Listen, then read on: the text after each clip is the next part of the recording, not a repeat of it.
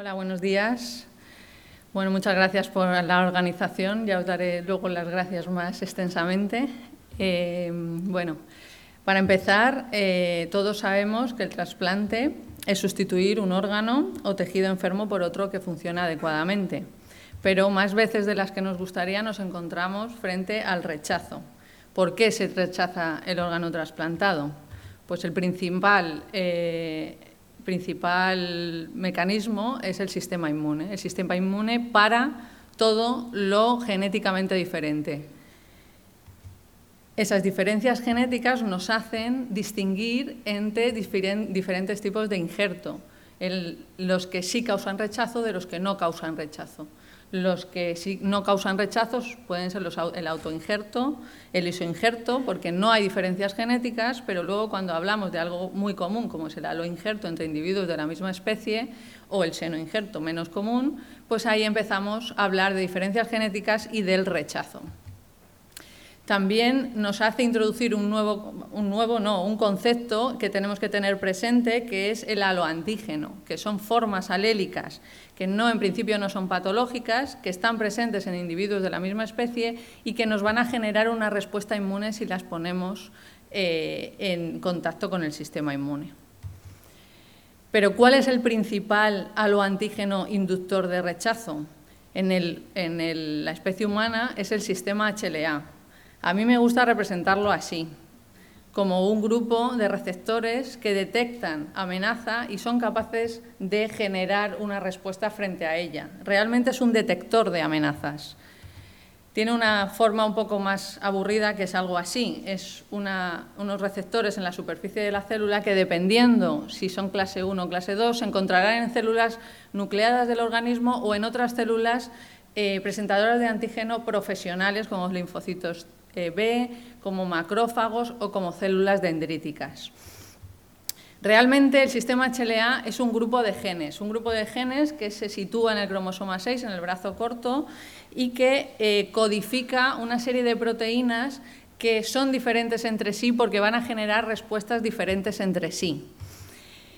La función principal es la presentación del antígeno, detectar eso extraño y generar una respuesta. Para eso necesitamos al HLA. Esas respuestas que se generan pueden ser de diferentes tipos y eh, bueno, pues aquí un esquema muy general en el que son los linfocitos T, que ahora hablaremos, linfocitos T helper, los que inician la respuesta inmune y pueden eh, pueden eh, distintos tipos de respuesta frente a una respuesta TH1 inflamatoria o activación y la producción de anticuerpos en una respuesta TH2 o eh, la activación de los linfocitos T citotóxicos.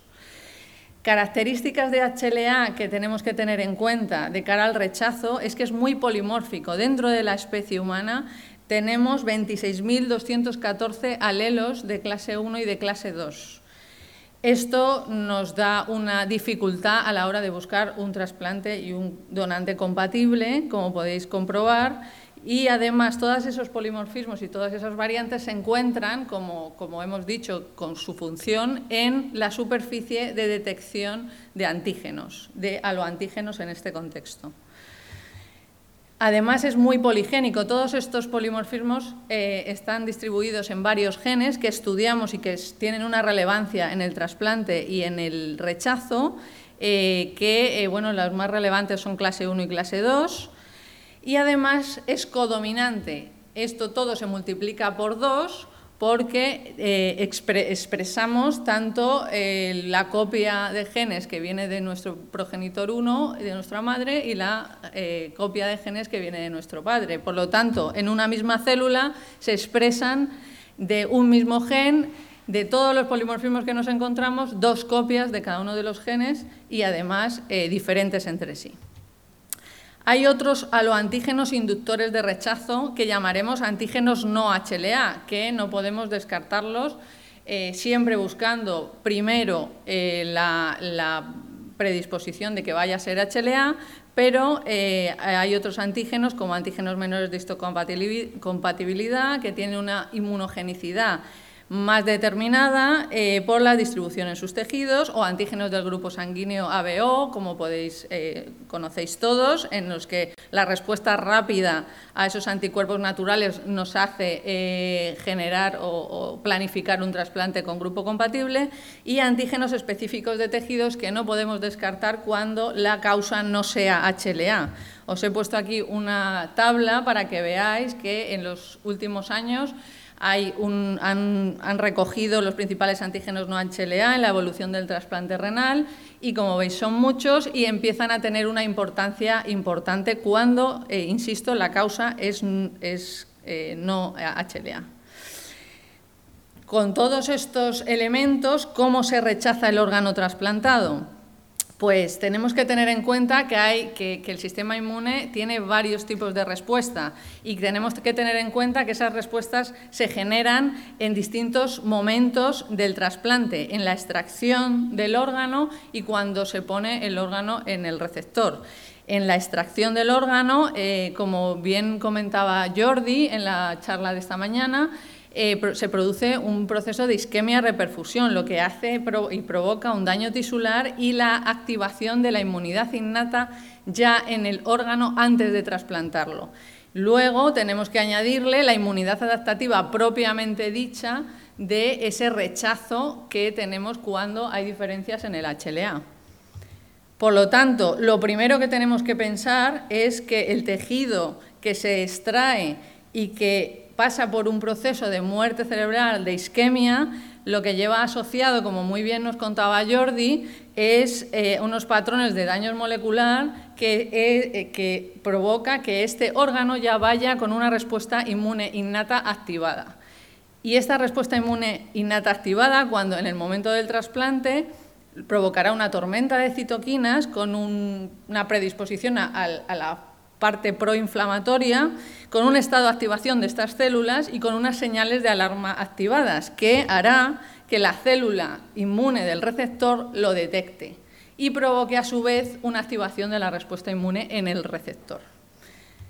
Esto, además, sumado a las diferencias HLA que nos podemos encontrar una vez ya hemos trasplantado el órgano y la activación de la, inmunidad innata eh, específica o adaptativa, pues como veis es un, caldo de cultivo muy interesante para entender qué está pasando eh, cuando se trasplanta el órgano.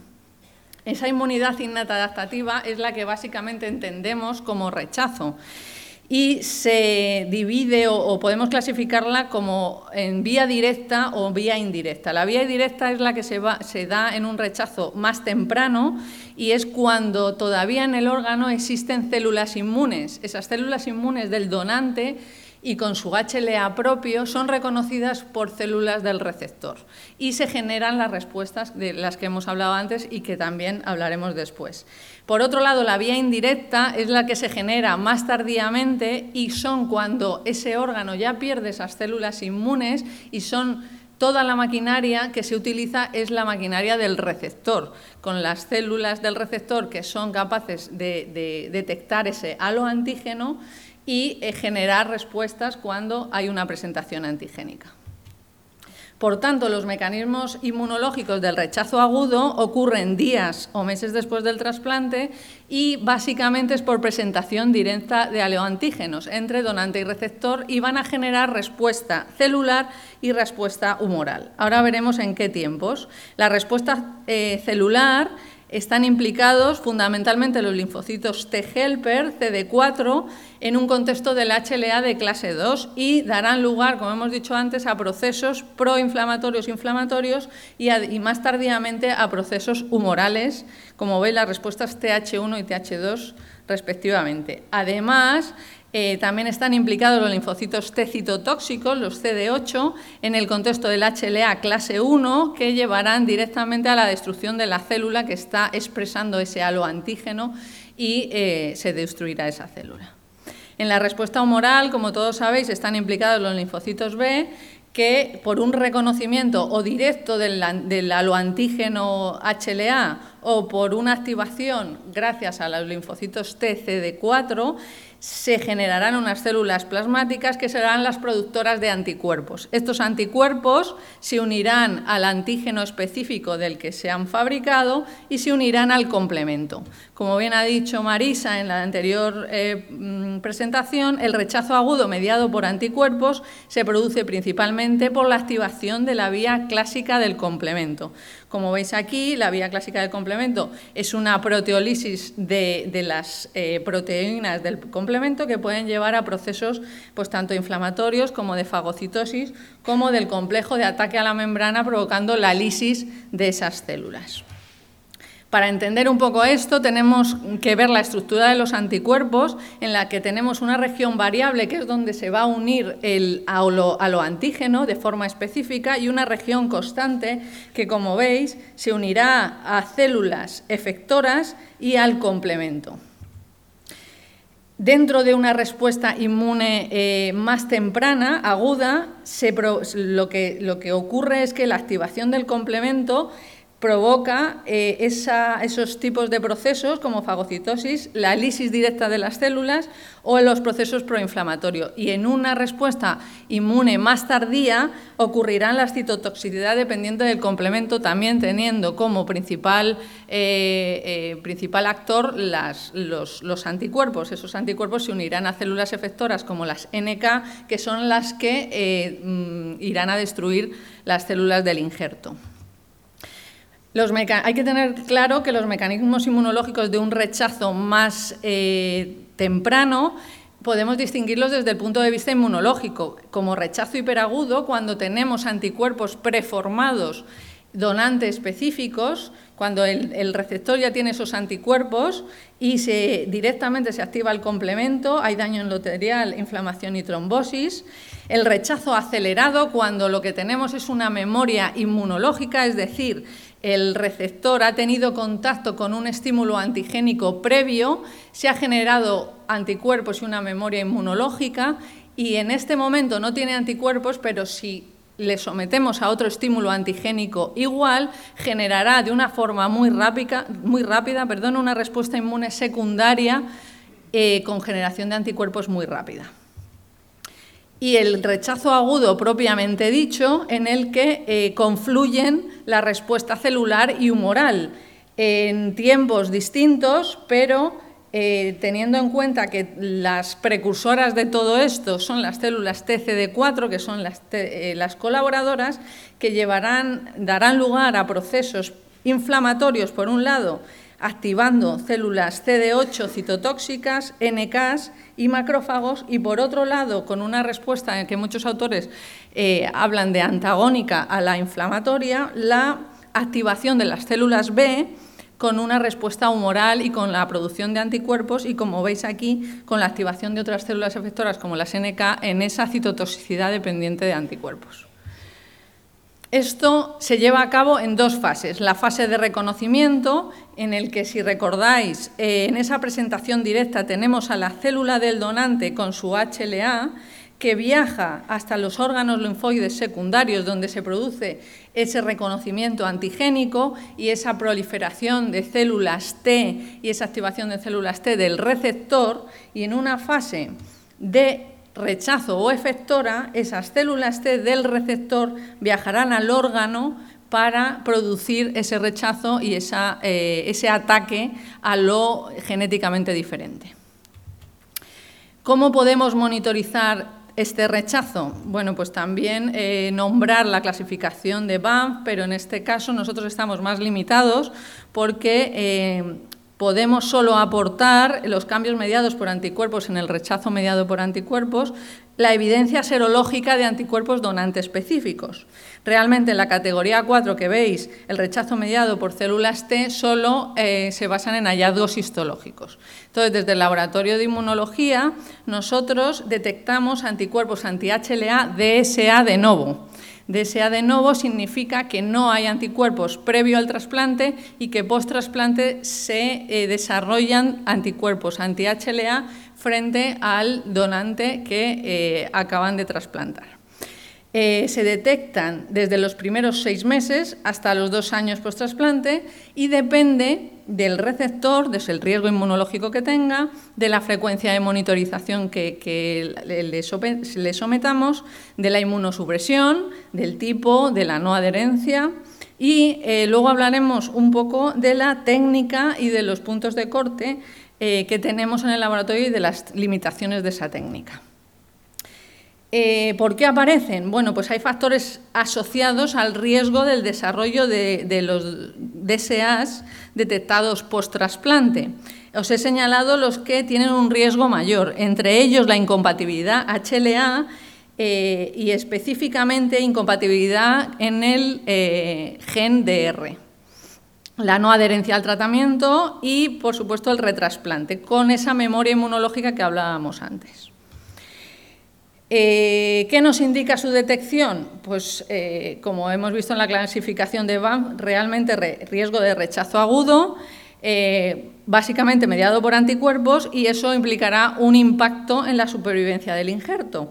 Pero hay que tener en cuenta que no todos los DSA confieren el mismo riesgo, la presencia o ausencia no es suficiente para estratificar el riesgo inmunológico y su no detección no implicará que no existan y que a lo mejor no estén en el injerto provocando un rechazo.